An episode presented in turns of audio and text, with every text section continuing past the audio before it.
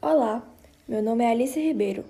Hoje, eu e o meu grupo, composto por Luísa, Maria Clara, Flávia e Maria Júlia, iremos falar sobre sociedade industrial e cultura de massa, entre a informação e a alienação. Esse trabalho, Oficina do Podcast, foi desenvolvido pelos professores de humanas, juntamente com a direção do Colégio Oficina, englobando também a área de linguagens. Para começar, vamos entender brevemente o que é sociedade industrial e cultura de massa. Então, cultura de massa é o termo empregado para significar o processo de produção de bens de consumo que alcancem uma grande parcela da população, com fins fundamentalmente lucrativos e comerciais.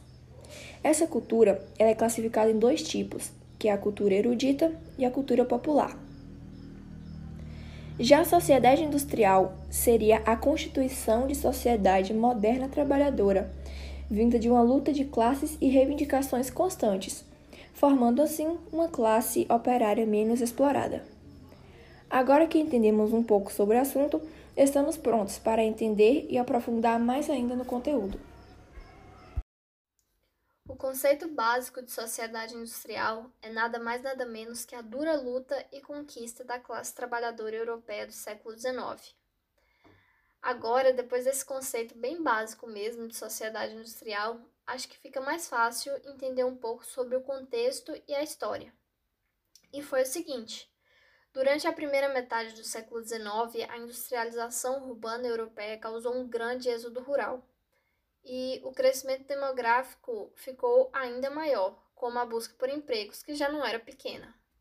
Como consequência, a aristocracia foi fortalecida e a oligarquia da época enfraquecida, causando um aumento absurdo da desigualdade social europeia, que já era muito grande e se tornou ainda maior, né? É, por esse motivo, os ricos aumentavam sua preocupação ainda mais com o surgimento dos pensadores da época, né, como Marx e entre outros, que estimulavam uma revolta silenciosa. É, com o início da Revolução Industrial e a situação precária do local de trabalho, o século XIX surge como um estopim para a sociedade industrial, já que foi aí que os trabalhadores iniciaram uma organização em sindicatos. Mesmo que não fosse permitido pelas leis da época, os operários começaram simples reivindicações, conquistando futuramente vários direitos. O movimento sindical, liderado pela classe trabalhadora, seguia tendências e diferentes vertentes. Os membros variavam desde os que lutavam pelas reivindicações trabalhistas até aqueles que usavam os sindicatos como promoção política.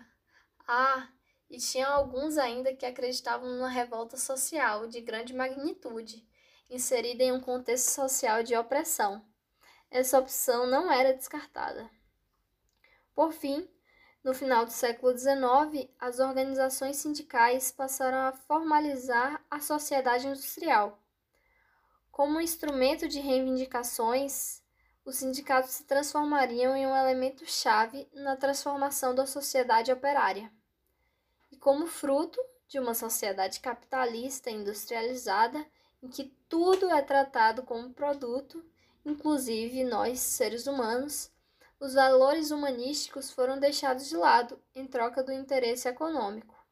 E a cultura, em geral, passou a ser substituída pela cultura de massa, trazendo assim maior evidência ao capitalismo e ao lucro. A cultura de massa faz parte da cultura em geral, que é o bem mais precioso produzido pela humanidade.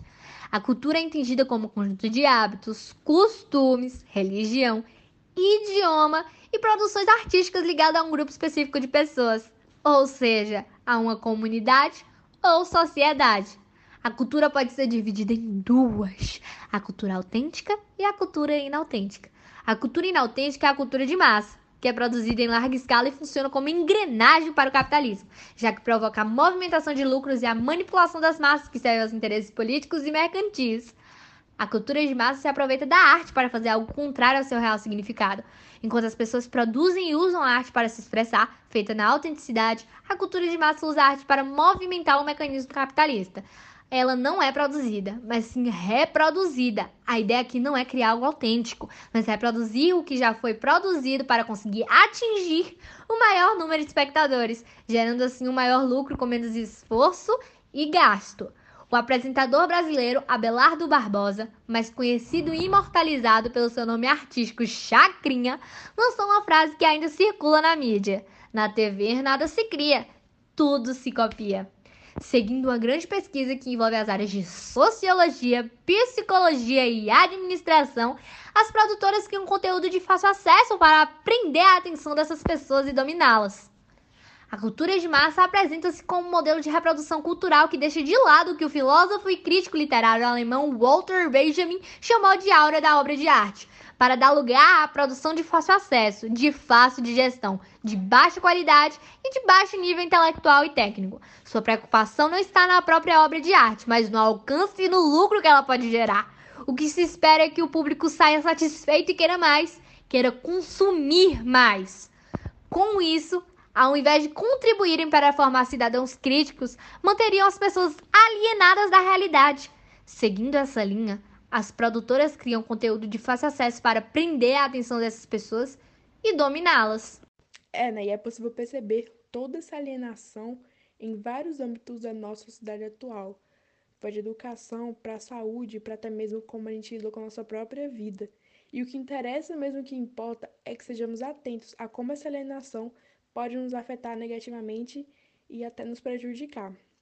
E o tempo inteiro, né? Tudo que fazemos é influenciado por as pessoas e grupos que usam no momento de temor mundial que estamos passando agora para divulgarem seus próprios interesses e lucrar em cima dessa audiência, até porque os assuntos que eles abordam conseguem atingir e atrair a atenção de um grande número de pessoas.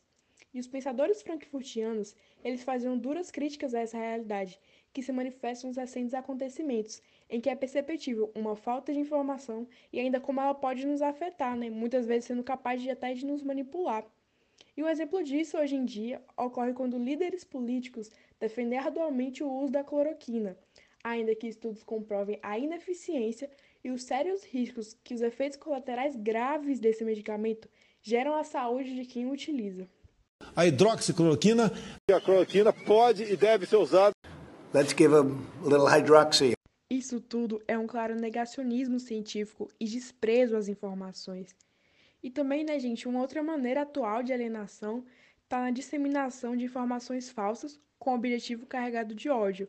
São as famosas fake news, né, que a gente escuta falar tanto hoje em dia.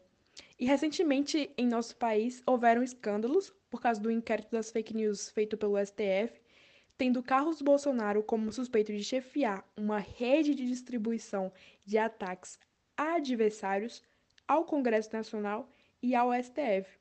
E todo esse movimento, né, toda essa articulação, ela consegue ferir o Estado democrático de direito em que estamos inseridos.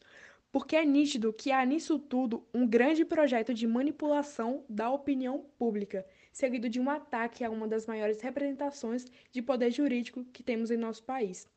E além desse caso, também houve o caso de quando o Twitter apagou um tweet né, do Trump por certificar que ele continha informações falsas. Em períodos de crises globais, como a que vivemos hoje, né, com a pandemia da, do Covid-19, as informações elas são essenciais. É inaceitável a disseminação de notícias falsas. Elas causam confusão e desconfiança. Isso em meio à pandemia se torna ainda mais grave, porque qualquer ocultação de dados ou qualquer desinformação, como por exemplo que a gente recebe muito, né, de receitas ou métodos é, que prometem curas milagrosas, isso tudo pode assim levar à morte e também já chegou a preocupar né, a Organização Mundial da Saúde, que propôs um documento para compromisso dos países contra as fake news, que de maneira irresponsável não foi assinada pelo presidente Jair Bolsonaro. O Brasil foi o único país da América Latina que não assinou esse documento.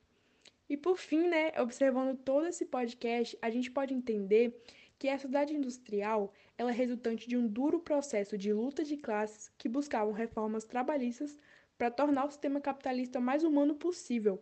E seguindo esse processo também teve um outro processo né, de cultura de massas, onde as expressões elas eram produzidas com objetivo essencialmente comercial, ou seja, de gerar produtos para o consumo. E para que esses objetivos fossem alcançados, uma certa elite dominante, por meio do controle né, que eles tinham das mídias, eles promoviam ideologias de mercado, tornando a consciência dos indivíduos instrumentalizada ao consumo. É aquela coisa, né? Trabalhar para consumir e esse ciclo aí.